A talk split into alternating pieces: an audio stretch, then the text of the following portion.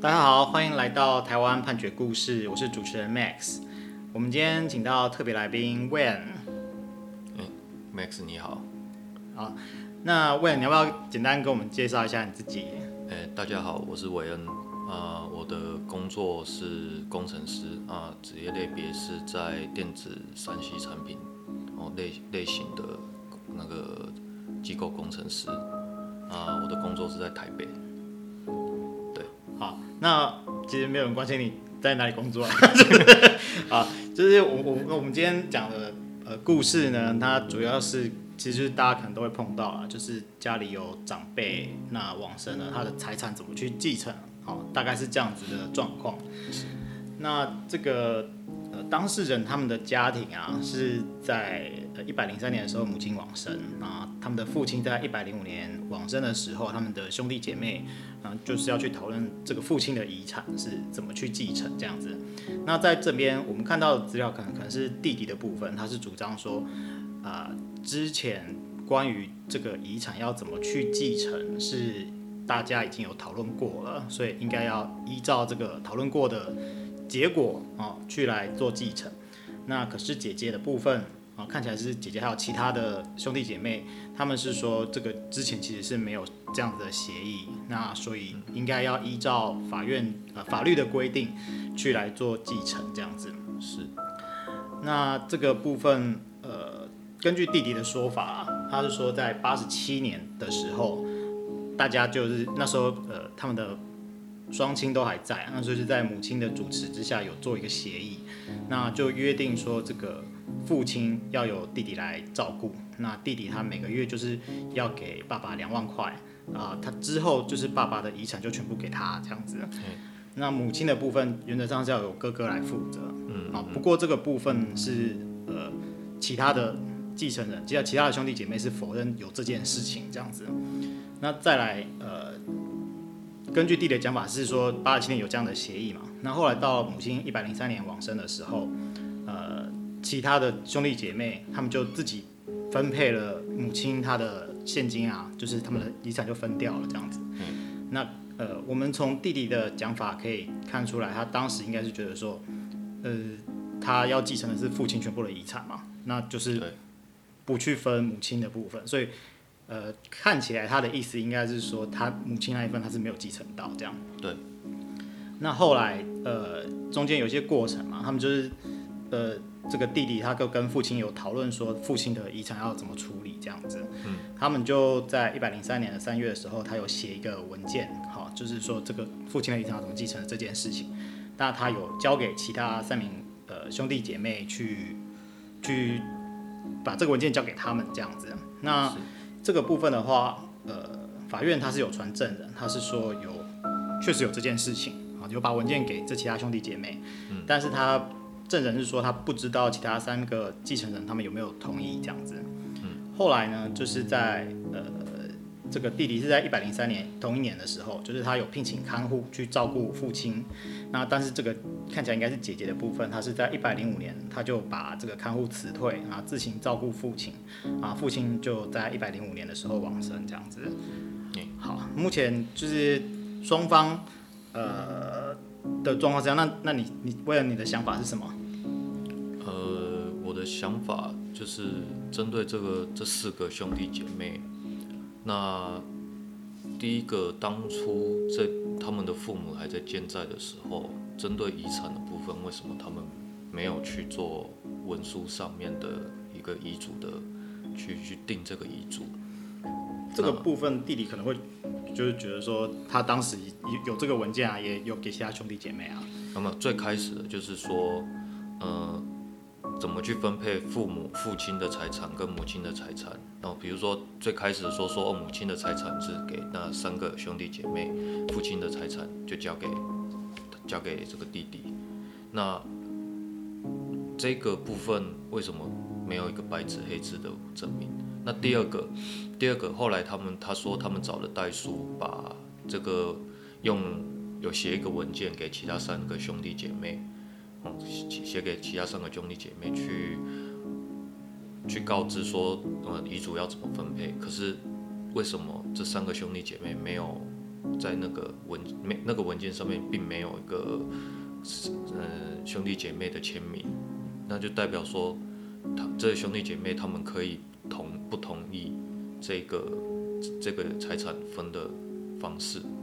那他这样子主张就会比较处在弱势的状态。所以你是从呃证据的角度来看，说这个东西你可能很难证明说其他兄弟姐妹跟你有同样同样的想法这样子，因为口说无凭啊，是是空说空头呃空手说说白话，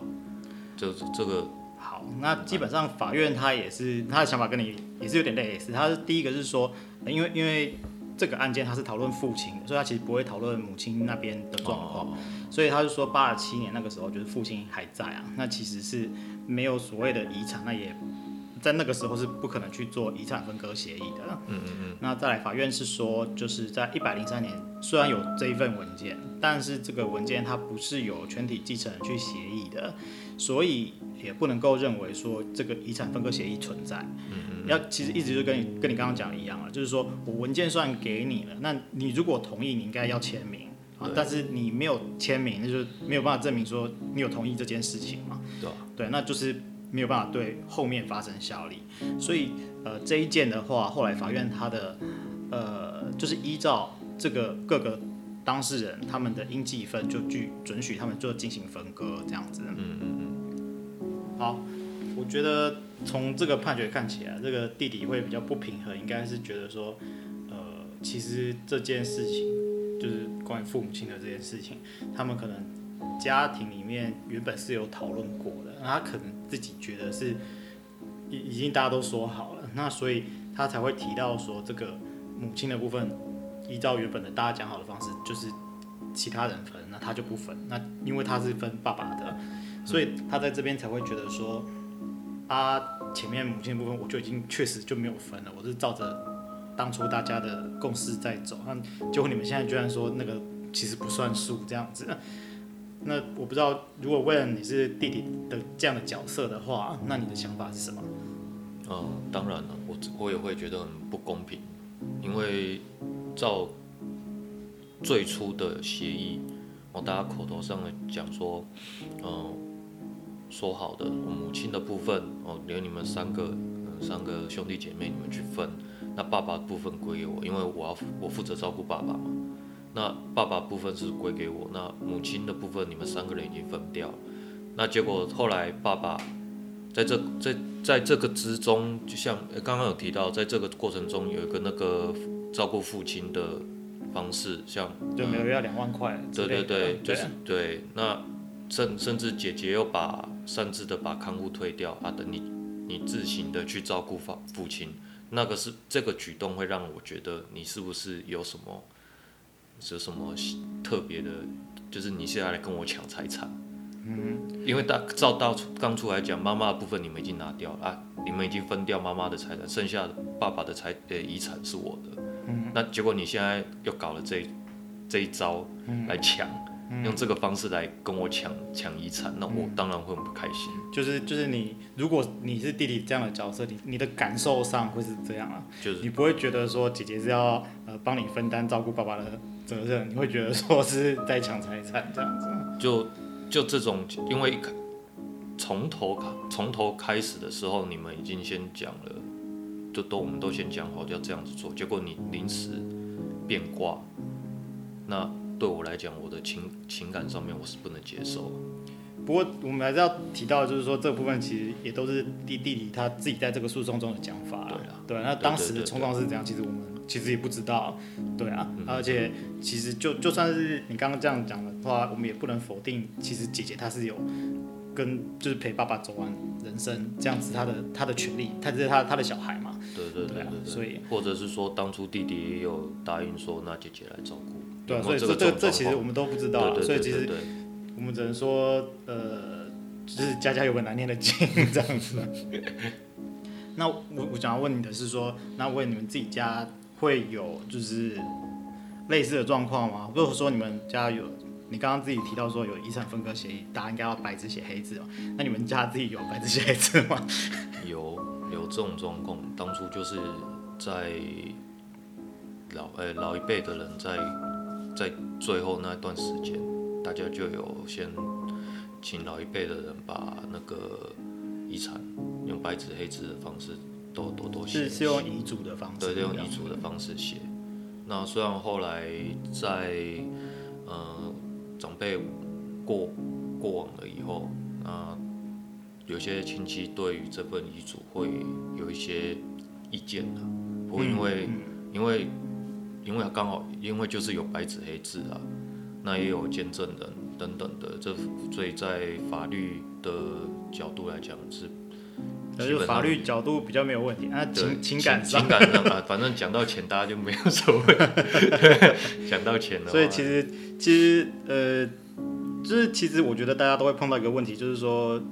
兄弟姐妹可能对父母抚养意见不同啦。像是在这一间，他们也对于要不要请看护，其实可能大家想法不一样。细细细说很多对啊，那琐碎的事情，就可能比方说，我觉得呃要请看护那。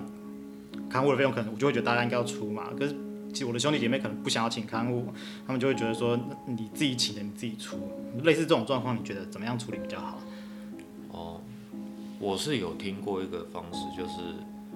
呃不请看，大家决定后来就说好不请看护，就有一其中一个就是弟弟或是姐姐照顾，可是大家就是把钱嗯。给那个。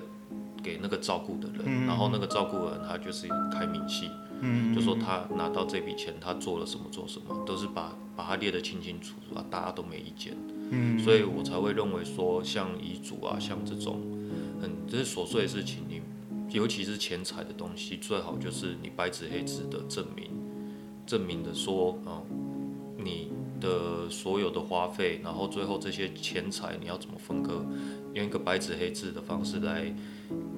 来佐证，这是最、嗯、最公平公正的了。不过其实，其实，在实际执行上，要老一辈的人去处理这个东西，他可能会有些机会。对，在在吗？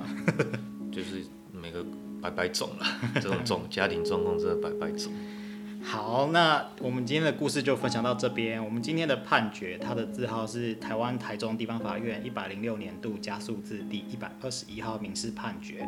啊，这一件后来双方就是这些当事人，他们就是成立和解，就撤回起诉了。那像这种案件的话，其实呃可以好好的谈，通常是对大家最好，也是一个 happy ending 的。对，那我们。台湾判决故事每周一都会更新，希望大家有意见的话都可以回馈给我们，谢谢大家。